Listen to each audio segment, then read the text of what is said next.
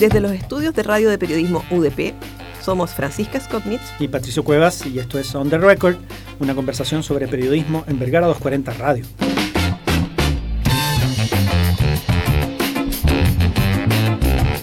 En el primer episodio sobre los abusos sexuales, la periodista Andrea Lagos nos contó cómo realizó la investigación sobre el sacerdote Cristian Precht y analizó la forma en que la Iglesia Católica está enfrentando las múltiples denuncias contra sacerdotes.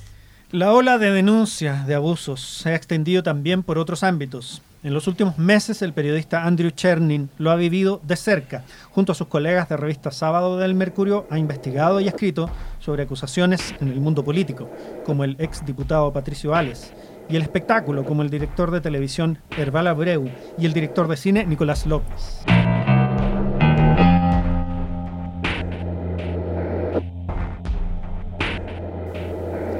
La tercera semana de abril, Imaginación, la empresa de lobby comunicaciones de Enrique Correa, hizo una ronda de consultas de los medios con una duda específica. ¿Había en curso una investigación sobre posibles abusos sexuales cometidos por el director de cine Nicolás López? No había. El caso de Harvey Weinstein en Estados Unidos y el rumor sobre denuncias contra el Balabreu, el zar de las teleseries, tenía la industria audiovisual chilena en alerta. El 28 de abril finalmente ocurrió. Siete mujeres denunciaron públicamente a Abreu por conductas que iban desde acoso laboral a abuso sexual. Cuatro más se sumarían semanas más tarde. Dos días después de eso, Miguel Asensio, socio, productor y mano derecha de López, le envió un mensaje a la actriz Lucy Cominetti para invitarla a participar en un casting eh, para una producción de Netflix. A ella la oferta le sorprendió. Su experiencia con López no había sido agradable fue una guionista y varias actrices las que denunciaron a Herbal Abreu por mensajes de texto indebidos, por acoso, por tocaciones. En calidad de imputado, el director de televisión Herbal Abreu llegó hasta la Fiscalía Oriente para declarar por las acusaciones de abuso sexual por las que está siendo investigado. ¿Qué impacto han provocado en el cine chileno y también en el ámbito internacional las acusaciones de acoso laboral y abuso sexual contra el director Nicolás López? Ocho testimonios contra el director Nicolás López y que fueron publicados por la revista Sábado, el mismo medio que en abril destapó las denuncias contra el director de teleseries Herbal Abreu. Los reportajes en que Cherrin ha sido coautor han causado conmoción y gatillado investigaciones penales. Vuelve hoy a la Escuela de Periodismo UDP, donde estudió, a contarnos cómo se hace una investigación de abusos a prueba de balas. Bienvenido, Andrew. ¿Cómo estás? Muy bien. Gracias, por estar acá con nosotros. Gracias por la invitación. Primero, eh, ¿Qué dato dispara este reportaje? ¿Cuál es el dato que eh, da cuenta de que ustedes podían tener una historia entre manos? En el caso de, Nicolás López se dio eh, durante el reporteo de Herbal Abreu. Nosotros llevamos, a ver, haciendo un poco de historia, eh, Herbal Abreu llega por información anónima a la revista, llega un, correo, un mensaje, investiguen a estas personas y nosotros, la verdad, le llegó a Rodrigo Fluxá y la verdad es que no le dimos mucha, mucha eh, importancia al principio. Eh, creo que llegó en diciembre del año pasado, en alrededor de, creo que enero, febrero, le pena a Rodrigo Munizaga que tantee un poco una situación puntual con una guionista. A mí me acuerdo que en marzo, a principios de marzo, la segunda semana de marzo, algo así, a mí Fluxa me dice, ¿por qué no te tomáis dos semanas para llamar y preguntar qué onda con Abreu, cuál es la experiencia de la gente del espectáculo con él. Así nomás. Y yo después de, claro, tres semanas, después de dos semanas creo que tenía como tres personas que me describían conductas de abuso sexual con él. Bueno, ese reportaje fue avanzando y entre medio, ah, con actrices que, digamos, con las que nosotros conversamos, nos decían, oye, pero ustedes saben que este no es el único. Eh, también o sea, Nicolás López también tiene conductas súper reñidas y hay gente que estaría dispuesta a hablar. Eso me lo, dijeron a mí. O sea, no estaba en la lista inicial. No, no, no, no está en la lista inicial. Y paralelamente, eh, Rodrigo Fluxá recibe, o sea, sabe que Imaginación había llamado a la revista preguntando por Nicolás López. Entonces, cuando juntamos esas dos informaciones, fue como, bueno, esto hay que tantearlo por lo menos. Cuando tú empezaste a juntar los datos sobre Abreu, em, entiendo que desarrollaste una, metodología bien, bien clara para, para, llegar a posibles víctimas. Cuéntanos cómo, cómo armaste eso. El, a ver, en, en, ese anónimo que se investiguen a ciertas personas, eh, había, era como, por ejemplo, el, título de la persona, dos puntos, y gente que supuestamente habría abusado. En el caso de Abreu había algunos nombres. Algunos resultaron ser ciertos, otros no. Pero lo que hicimos para mecanizar el proceso es que yo hice eh, un Excel donde estaban todas las actrices que habían actuado con Abreu desde Rosabela hasta Soltera 3. Em, cuando teníamos esa lista interminable de actrices, empezamos a ver cuáles eran jóvenes al momento de, eh, de la producción. Eh, después empezamos a ver cuáles se repetían más, porque si alguien había actuado, no sé, seis teleseries con Abreu, era difícil que fuera... A, empezamos a fijarnos en gente que había estado menos de tres veces, tres o menos. De ahí empezamos a afinar. O sea, pensando, esta gente tuvo una mala experiencia y no volvió a trabajar con él. Sí. Si, es que aparte era joven, si es que aparte eras la, la chiquilla buena moza de la, de la teleserie, sí, empezamos, empezamos a pensar que por ahí había algo. ¿Y cuánto crees que ayudó esa metodología a llegar a casos específicos? Montón, porque, eh, a ver, en el caso de Abreu, nosotros hicimos un barrio enorme que tuvo algo, el lado positivo fue que alcanzamos mucha gente. El lado negativo fue alcanzamos a mucha gente.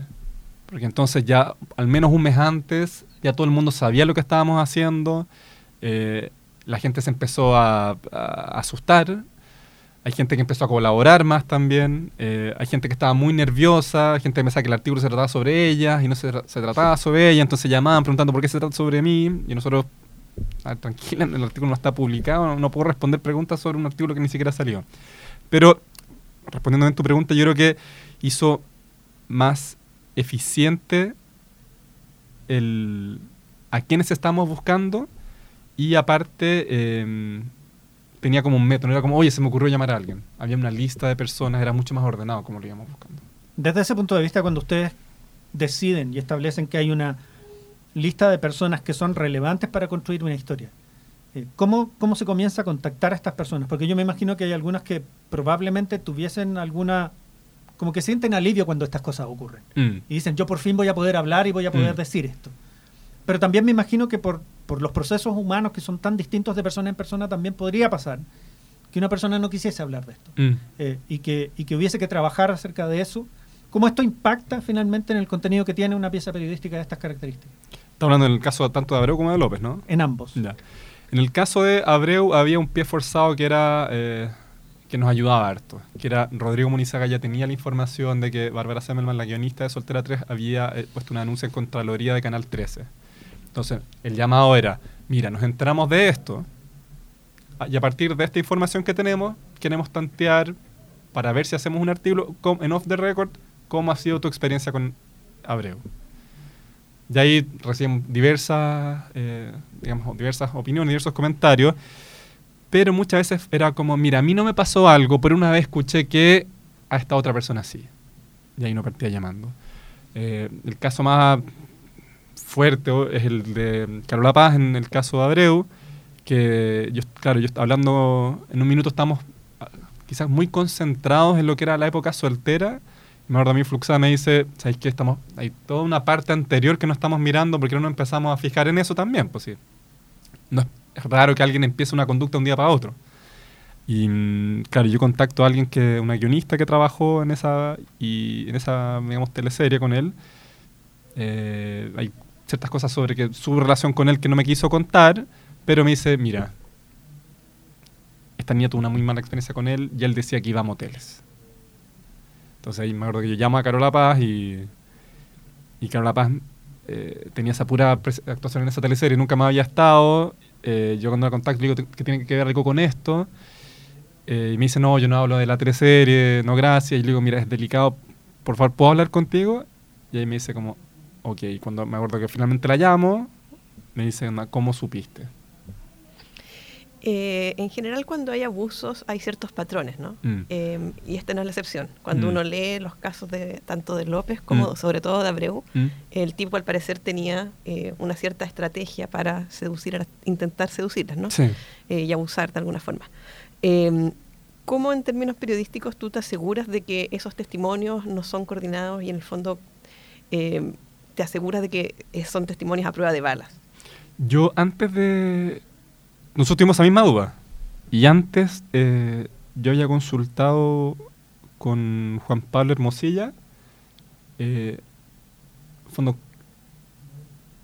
ah, ah, de, acuerdo al cual serían un poco los estándares de que queríamos fijarnos. él no, no era parte de esto, ni siquiera había un artículo todavía. Yo estaba tratando como, ¿qué es el mínimo que debería tener? Juan Pablo me dice, de verdad que no tienen que ser más de uno. O sea, una, no, una es, muy, es muy débil, es la palabra de, ella contra la de él. Obviamente que tenga un relato que sea verosímil. O sea, si tú no le crees, menos le va a creer el lector. Em, si tenían pruebas documentales, como por ejemplo correos, mensajes de WhatsApp, eh, cartas y sobre todo si tenían eh, testigos a los que, hubieran visto algo o a quienes esa persona le hubiese contado a lo largo de los años la experiencia que había sufrido con el abusador. Y en el, ese fue el... Entonces nosotros dijimos, es eso. Además, en el caso de... En los dos casos, nadie iba a estar, iba a estar dispuesta a enfrentar esto sola. Bárbara Seman, que fue la primera contactada en el caso de Abreu, em, ella dijo, si ustedes encuentran más personas, yo cuento lo mío, porque yo sé que no soy la única. Y en el caso de, em, en el caso de eh, López, la primera persona es una, claro, es, Daniela Ginestar, ella se contacta conmigo porque yo había contactado a una compañera de ella por el tema de Abreu y pide juntarse conmigo. Entonces, claro, uno cuando alguien lo llama para contar esto, uno sospecha y se ya funciona al revés normalmente. Uno, uno encuentra más que a uno lo encuentran. Pero me acuerdo que me junté con ella a conversar nomás, y estaba con su mamá, y ella relató todo, y uno dice como, a ver, en verdad una chiquilla de 28 años no inventa esto al lado de la mamá y contaba una cierta forma, como también había como un modus operandi. Entonces, me acuerdo que yo le dije, mira Daniela, está, bien esto, pero déjame, dame un par de semanas para ver. Eh, yo no le conté que nosotros ya habíamos recibido el mensaje, lo de imaginación, no le conté que a otras actrices nos habían dicho, este tipo tiene mala... Porque sentí que era como para disponerla. Entonces le dije, ¿sabes qué? Dame un par de semanas, voy a ver qué encuentro. Y ahí, claro, nosotros ya teníamos un poco tanteado que las actrices de, de, la, saga Qué pena no habían tenido una buena relación, entonces partimos por ahí. Em, pero ahí no teníamos el pie forzado. Ahí dijimos, esto fue algo que encontramos a través de nuestro reporteo de Abreu. Ese fue el, pie forzado que tuvimos que poner. Y aquí fueron un poco tirando el hilo, más que menos sistemático, ¿no? Sí, había, porque en el fondo la, la, dificultad, o sea, había algo bien distinto entre Abreu y López. En Abreu había teleseries desde el 97 hasta el 2014 y en el fondo ahí nosotros pensamos que ahí podían estar las posibles víctimas. En el caso de López, la, él hace, digamos, la gente con la que trabaja tiende a ser la misma. Entonces un, un núcleo más cercano. Esa gente probablemente, incluso si hubiesen tenido malas, em, malas o sea, vivencias con él, por decirlo en el ámbito bien general, era poco probable que quisiesen hablar contra él. Pero había todo un mundo de casting, había todo un mundo de gente cercana a, de agencias de modelos, donde ahí empezamos a buscar. Ahora, perdón, desde el punto de vista de, esta conversación, tú, tú, contabas que está este testimonio de esta actriz y que está con su mamá y que ciertas características del relato la hacen verosímil. Eh, porque también está ahí, eh, digamos, la circunstancia enfrente tuyo. Y porque después lo chequeamos también. Y porque después también mm. se chequea. Mm. Em, eh, yo me imagino que esto es extraordinariamente delicado en relación a lo que tú le puedes prometer a una fuente que puede pasar cuando te, te entrega este tipo de, mm. de, cuestiones. Eh, entonces, te quería preguntar cómo conversaron en, en el equipo de, de sábado respecto de, del reporteo del abuso que yo creo que también es un tema, eh, eh, que, o sea, se reportea por distintas cosas, digamos, pero las historias de abuso son particularmente delicadas, lo sabemos, eh, y eso yo me imagino que les hizo hacerse más de una pregunta respecto de cómo abordarlo, más allá de la confirmación de que fuese verosímil o de que hubiese más de una historia que conectase a, una, a un personaje en particular. En el caso de la revista, la, el reporteo sobre temas de abuso viene un poco hacia atrás, o sea, el, yo estoy desde el 2014 y el primero que recuerdo yo en la revista fue la entrevista perfil que hace Rodrigo Fluxada sobre Erika Olivera. Entonces ahí ya había un, ahí hay un aprendizaje. Y en el fondo tanto él como, como Paula Escobar, la directora de revistas, fueron viendo que había una forma de presentar esto. Después yo tomo el, la denuncia contra Patricio Ale. ahí mi editor fue Rodrigo. Y ahí uno va aprendiendo también. Hay otras cosas, hay otro para que te una idea, lo de, lo Alex tuvo meses en que avanzamos muy de a poco, porque tampoco sabíamos qué,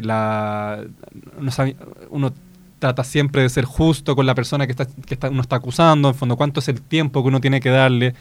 Em, me acuerdo que la defensa, de, la defensa en ese caso de, Patricio Ale, del abogado Hugo Rivera, eh, nos prometía cosas, después no llegaban, yo ni decía, pero ¿cuánto uno puede apurar? Eh, hasta que al final, bueno, entre medio pasó lo de, lo de Harvey Weinstein. Y uno dice, claro, pues, si después el, si el New York Times publica un artículo que se gana el Pulitzer, donde en el fondo no hay una sentencia, fondo ese, si le sirve al New York Times para ganarse el Pulitzer, puede ser, también es suficientemente bueno para nosotros. ahí yo creo que cambia algo, ¿no? De la perspectiva de, Paula, por ejemplo. Rodrigo siempre estuvo súper seguro el artículo, pero Paula tiene que poner como la cabeza más fría, es decir, como, a ver, ¿cómo lo están haciendo los otros medios, no? Después de eso, era, claro, no era necesario. No era obligatorio, más que necesario. No era obligatorio que haya una, hubiese una sentencia contra alguien. Y en el ¿Y qué puede prometer uno cuando llegan, no, llegan este tipo de, uno, o uno escucha este tipo de eso, uno en verdad no siento que puede prometer mucho. Uno puede decir que puede reportear y que va a ser siempre muy honesto con la fuente. Si tú me dices algo y yo no logro chequearlo, yo no tampoco puedo ponerlo. En el caso de Daniela Ginestar, ella cuenta este, qué es con Rodrigo con el que yo trabajaba, qué es lo, algo que nos ayuda hacernos la certeza que no está mintiendo, ella cuenta esta situación donde López le presenta un video de donde una actriz eh, le muestra un video que está teniendo relaciones sexuales con ella. Si esa actriz negaba eso, era bien complicado creerle el resto. Yo me junté con esa actriz, un café, le dije que tenía que hablar algo muy delicado con ella, y cuando le presento esta información, me la confirma inmediatamente. Entonces, si, si eso, que era lo más delicado del, de su testimonio, es cierto, uno también empieza a, y después ve que esos los, los casos se repiten, ve, ve, que, o sea, en fondo uno puede empezar a, a, hacerse la idea de que hay, de que si bien uno no puede asegurar 100% que eso sea cierto, uno, uno uno llegó al nivel máximo de certeza que puede hacerse mediante el reporteo. Y en fondo yo creo que ese es como el... que no hubo ninguna llamada que uno no hizo, que hubo ningún, ningún hecho en el relato que uno no chequeó, que no hubo otra ninguna fuente de apoyo a la que llamó, a la que no llamó, por ejemplo. Siento que ese es como ese es lo que uno puede prometerse a sí mismo, porque tampoco puede garantizar la verdad. Me interesante lo que cuentas respecto a lo que significó el caso Weinstein mm. y el reportaje del New York Times, porque bueno, es evidente que generó una ola de mm. una especie de catarsis mundial el llamado Me Too, ¿no? De mujeres como yo también tengo algo que contar, a mí también me mm. pasó. Pero otra cosa es que es lo, que generan los medios. En el fondo, nosotros también podemos hacer este trabajo, un poco empoderarlos respecto a su rol eh, y el poder contar historias más allá de que haya no investigaciones judiciales, sentencias, etcétera. A mí, ¿sabes lo que más me sorprendió? Esto pasó en el caso López. Una. Una. Porque la gente con la que uno habla separa mucho esto. A ver, pero ¿estamos hablando de delitos o no estamos hablando de delitos? Entonces, si no hay delito, entonces no hay nada que, no hay nada que mostrar. Una muy conocida actriz, no voy a decir su nombre, muy conocida actriz, dos de hecho, pero una muy conocida actriz que después hizo un posteo muy sentido en Instagram, digamos, eh, apoyando a las víctimas. Cuando yo la llamé y le conté lo que estaba haciendo, esto ya quedaba poco para el cierre, me quedado, no sé, cinco días para el cierre ella me dice como, pero a ver, Andrew, ¿estas niñas quieren salir en la revista o les pasó algo? Yo dije, ¿cómo no entiendo? Pero a ver, ¿estamos hablando de un delito o, no es un delito? Y le dije, pucha, el nombre de ella, em, tú sabes que si un hombre se masturba frente a ti en una reunión de trabajo, eso no es un delito. Ningún fiscal lo va a perseguir. ¿Pero te parece que está bien? ¿Te parece que sea justo? ¿Te parece que aspirantes a actrices debiesen pasar por eso? Y me dice, ah, bueno, no, claro, no, pucha. Entonces también está muy metido en la cabeza de que si no es delito, no vale la pena investigar y eso es una convicción que no hemos hecho en la revista, que no, eso no es el límite. Hay cosas que no son delitos, que no son tolerables. Y no por eso uno no puede reportearlas. Que en el fondo tiene que ver con el rol del periodismo y crear precedentes respecto Sí. de ciertas conductas, ¿no? Sí, o sea, podría pasar que podría pasar. Yo, eh, no, digamos, judicialmente no soy ningún perito ni nada, pero en el caso de en el caso de Abreu, por ejemplo, lo de citar a los castings en la noche a niñas muy jóvenes a leer partes donde una niña muy joven tiene que seducir a un hombre mayor, en ningún caso ahí es delito. Ese acto por sí no es delito. Pero yo creo que en esta mesa nadie estaría de acuerdo que eso está bien ni que es algo tolerable en un ambiente de trabajo. Nos sorprendió muchísimo ver que en fondo las actrices eh, no sentían que había, a pesar de que esto era un trabajo serio, digamos, había códigos distintos. Y que tú, me dicen, es que tú no entiendes, tú no eres actor. Y digo, no, pero a ver qué dije, la iglesia tu polo lo que hace. No sé, es abogado. ¿Y tú crees que si la socia del estudio lo va a llamar a leer, el, qué sé yo, el código laboral con sushi y vino blanco a las 11 de la noche? ¿O a mí mi editora me va a llamar a editar mi trabajo, mi artículo, digamos, a las 11 de la noche? No. Es un trabajo igual. Y, y es, a, veces, a veces había que hacer el punto con eso. ¿Y tú crees que, que- que hay, hay un impacto ahí respecto a lo que es tolerable en- después de los reportajes? Eh, terminar con ciertas cosas que estaban normalizadas y que en este caso, por ejemplo, eran trampas para que chicas jóvenes cayeran en, las garras de él. A ver, yo lo que, de lo que leo en la prensa, eh, varios canales revisaron dos cosas. El protocolo de denuncia, eh, estandarizaron el tema de los castings y... A ver, yo por otras fuentes con las que uno habla, es como dicen, ya, pero ahora no se puede hacer nada. O sea, yo creo siento que ese es como un miedo que es bien normal y me, parece que hasta bueno que esté. Porque es como de empezar a revisar cosas que pasaban antes, que estaban totalmente normalizadas, por ocupar una palabra que está de moda. Eh, y que el fondo siento que estos artículos empiezan, son... Siento que el movimiento social, más estos artículos, eh, más lo que pasa en universidades, por ejemplo, es algo que, hay, claro, como que te obliga a revisar cómo uno se relaciona con, con, compañeras. Lógico. Ahora con respecto a lo a la construcción de la pieza misma o de la primera pieza eh, que haces respecto de Nicolás López y la de Herbal Abreu en particular también. Eh, eh, ¿Cómo se construye esa línea de tiempo con tantos testimonios que tienen que ver con momentos del tiempo que son diferentes? Mm. Algunos más contemporáneos, otros más eh, viejos, donde hay gente que tiene muy fresca en la memoria algo que ha ocurrido, te lo plantea de manera Mm. concreta, y otros que tienen que hacer un esfuerzo para poder encontrar las palabras para poder decirte las cosas. Se me ocurre que hay distintos niveles en los cuales una fuente te puede contar algo respecto de una historia. Entonces, con todas esas fuentes encima de la mesa, ¿cómo, cómo tú construyes una forma de contar la historia? En el caso de eh, en el caso de Abreu hasta diría que hasta el día del ah, nosotros siempre nos pusimos el mínimo acá son tres ons, tres testimonios en on. Menos tres testimonios en on era muy difícil dar la pelea.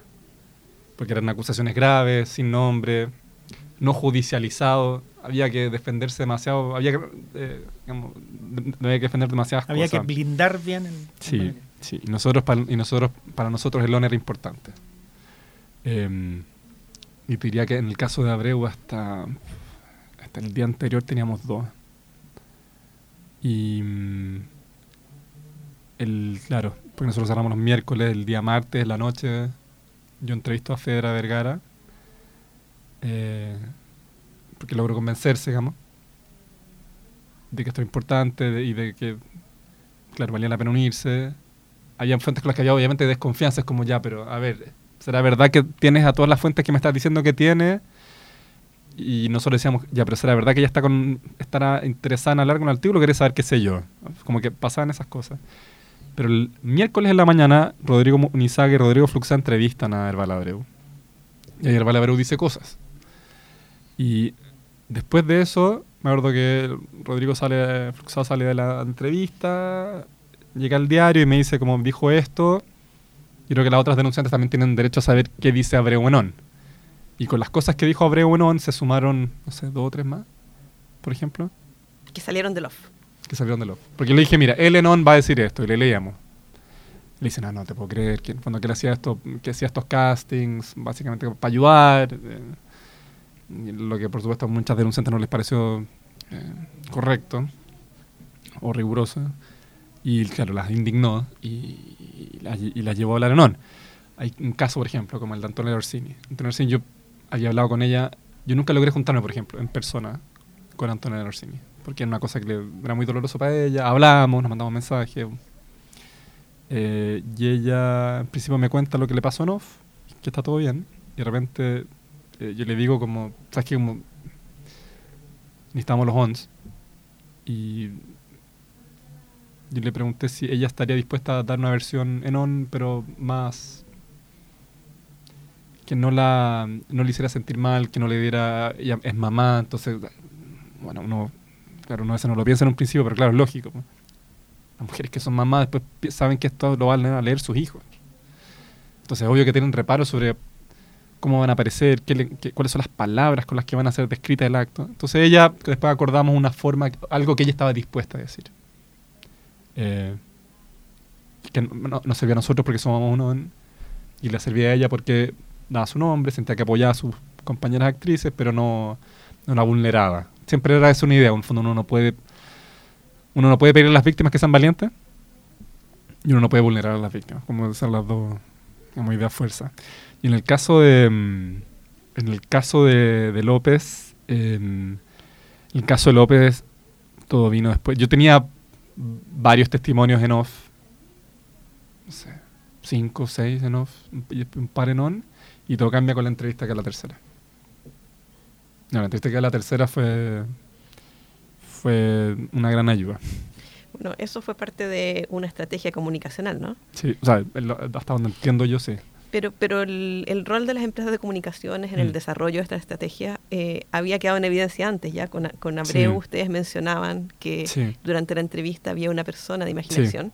Eh, eso es, algo poco habitual y de alguna forma empezó como a transparentar el rol, en este caso de imaginación, pero que lo hacen todas mm. las grandes empresas de comunicaciones. ¿Por, qué, ¿Por qué deciden ustedes ponerlo eh, por escrito? y Esa fue una idea de Rodrigo Fluxá, que él dice cuando conversamos el tema, dice, acá Imaginación es un protagonista de la historia. Como no podemos obviar ese dato. Es tan protagonista como son las denunciantes, como es Abreu, como es la gente de Canal 13, no sé. Entonces, hay que reportearlos como, eh, como un protagonista de la historia. Y ellos, aparte, em, también se comportaban como protagonistas con nosotros. por ejemplo, la, gente de imaginación llamaba a la revista y decía como por ejemplo, ya, solo dime sí o no, eh, Josefina Montané, Lorena Bosch y la, a mí nunca me llamaron personalmente. Creo que fue la única persona del equipo que no llamaron personalmente. Del equipo que está trabajando en el artículo. Pero a las otras personas pedían hablar con Fluxá. Por ejemplo. Y Rodrigo Fluxá dice, perfecto, pero todo por escrito. O sea, en el fondo tú quieres, nos quieres nos quieres pedir algo, nos quieres preguntar algo, por escrito. Así nos vamos a relacionar. Em, para la entrevista, yo, no participé, digamos, porque como me había quedado, como yo entrevisté a Fedra tarde en la noche, pues me quedé escaseteando, trasnochando, entonces era mucho, o sea, era un sinsentido que fuera trasnochado. Rodrigo Munizaga conoce mejor a Abreu, Rodrigo Fuxast era el editor del artículo, estaba llevándolo. No, no hay necesidad que estuviera yo ya. Eh, pero también, pues, si lo ven una persona que está ahí, había que ponerlo. Y mm, como dice Fran, no es, es que nosotros tengamos un problema con imaginación, es que queremos ser lo más transparentes con el lector. A mí me da la impresión que eso cambia un poco la, relación de poder de estas empresas con los periodistas. Yo creo lo mismo. O sea, yo creo que va a tener un impacto más allá de estos reportajes. La forma en cómo trabajar, sí. Yo, mira, sería muy fácil decir que los reporteros antes eran todos unos tipos sin espina dorsal y que no, pero yo no voy a decir eso porque no tengo idea cómo era. Pero lo que sí, eh, lo que me dijo una una, una, una, reportera con alta digamos, trayectoria en el que trabaja en la segunda, digamos, que me la tomó casi en el día, me dijo ahora, me dijo lo que pasó después de todo esto es que cada vez que Imaginación llama para ofrecer una pauta, la todos miramos con un poco más de sospecha. Porque después de lo de la entrevista con Nicolás López fue, o sea, todas luz una mala estrategia. Y yo quiero creer, yo no conozco a Claudio Vergara, pienso muy bien de su trabajo, no lo conozco. ¿El periodista que hizo la entrevista? Sí, de, tengo, muy, tengo muy, buena, muy buena opinión sobre su trabajo en, sobre todo en el área música. Eh, yo, pero yo quiero creer que no sabía eh, lo que estaba aceptando. Entonces, yo, yo, le creo a él cuando en, especifican en la artículo tercera que no sabían digamos, que había una, una estrategia atrás. Claro, pero es una señal de alerta para todos mm. de ahora en adelante. Sí. ¿qué, ¿qué, lecciones te deja esta, esta etapa profesional de tu vida? Eh, pucha, para mí ha sido lo, mejor en lo que he participado y porque mm,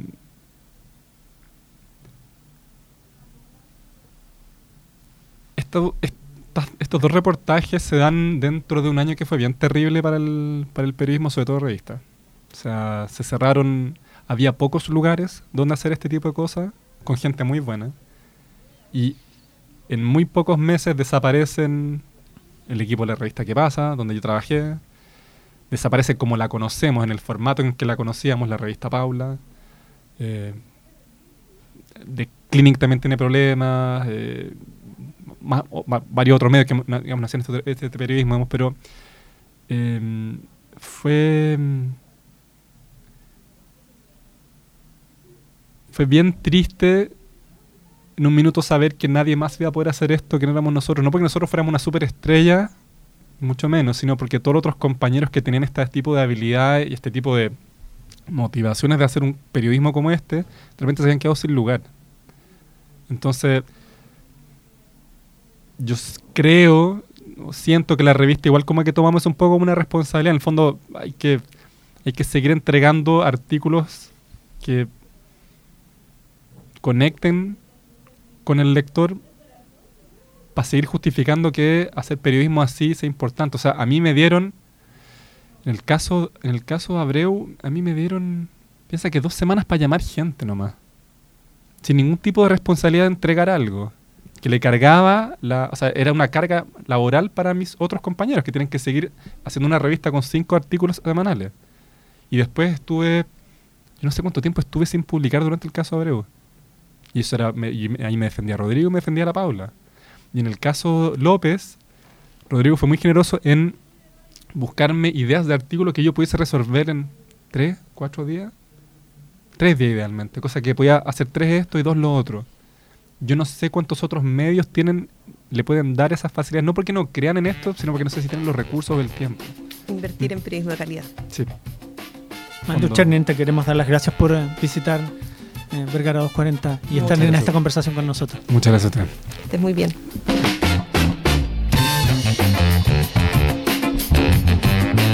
On the Record es un programa sobre cómo los reporteros y reporteras realizan su trabajo en diferentes formatos del periodismo.